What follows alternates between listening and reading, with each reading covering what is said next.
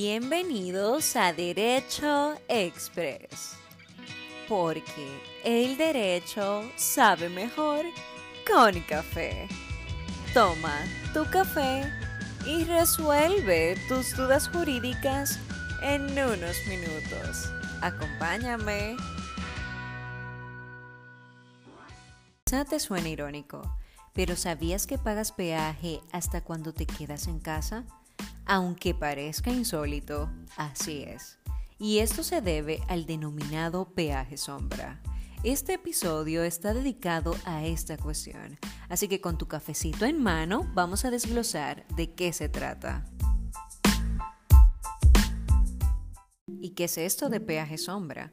Pues el peaje sombra es una partida del presupuesto nacional que debe pagar el gobierno a la compañía Consorcio Autopista Nordeste, Sépora, la misma que construyó la autopista que conecta Santo Domingo con Samaná y el tramo que comunica hasta el municipio Las Terrenas. Ambas vías fueron puestas en funcionamiento en el año 2008 y 2011 respectivamente, bajo el modelo de concesión vial. Y ahora quizá te cuestiones qué es una concesión vial pues se trata de un método de financiamiento en el que la compañía se compromete a construir la infraestructura con sus recursos y como forma de pago el Estado le cede todos los ingresos por concepto de peaje en un periodo de tiempo determinado. En este caso, el Estado dominicano cede el cobro del peaje de la autopista del Nordeste y el plazo es de 30 años. El aludido contrato precisó además que cuando la cantidad de vehículos que transitan por la vía no es suficiente y no deja los ingresos que por concepto de peaje espera la empresa, entonces el Estado dominicano debe pagar un monto adicional, lo que conocemos como el peaje sombra. Pasado 12 años desde que se suscribió el contrato, y continuamos pagando el mismo peaje sombra con las mismas condiciones. Si las condiciones no cambian, estaremos así hasta el año 2038. El asunto se atizó y volvió a estar en el ojo del huracán cuando el pasado 27 de febrero el presidente anunció que buscaría una posible vía legal para este asunto.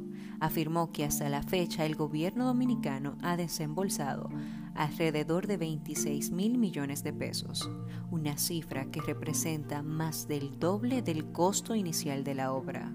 Respecto a la solución legal más viable para ambas partes, se ha propuesto que las partes en cuestión, tanto el Estado dominicano como la empresa contratista, revisen voluntariamente el contrato y traten de renegociarlo conforme a la realidad actual que está viviendo el país, no solo por la crisis, sino por la sobreestimación que hizo el contratista de la demanda de la carretera.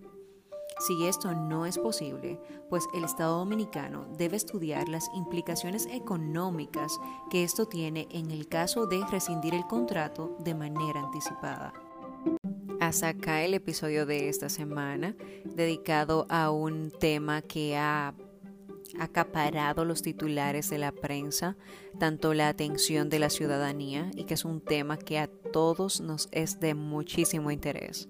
Espero que este episodio haya despejado algunas de tus dudas al respecto y que si entonces entiendes que vaya a ser útil para otra persona que conozcas, pues te agradecería mucho que lo compartieras.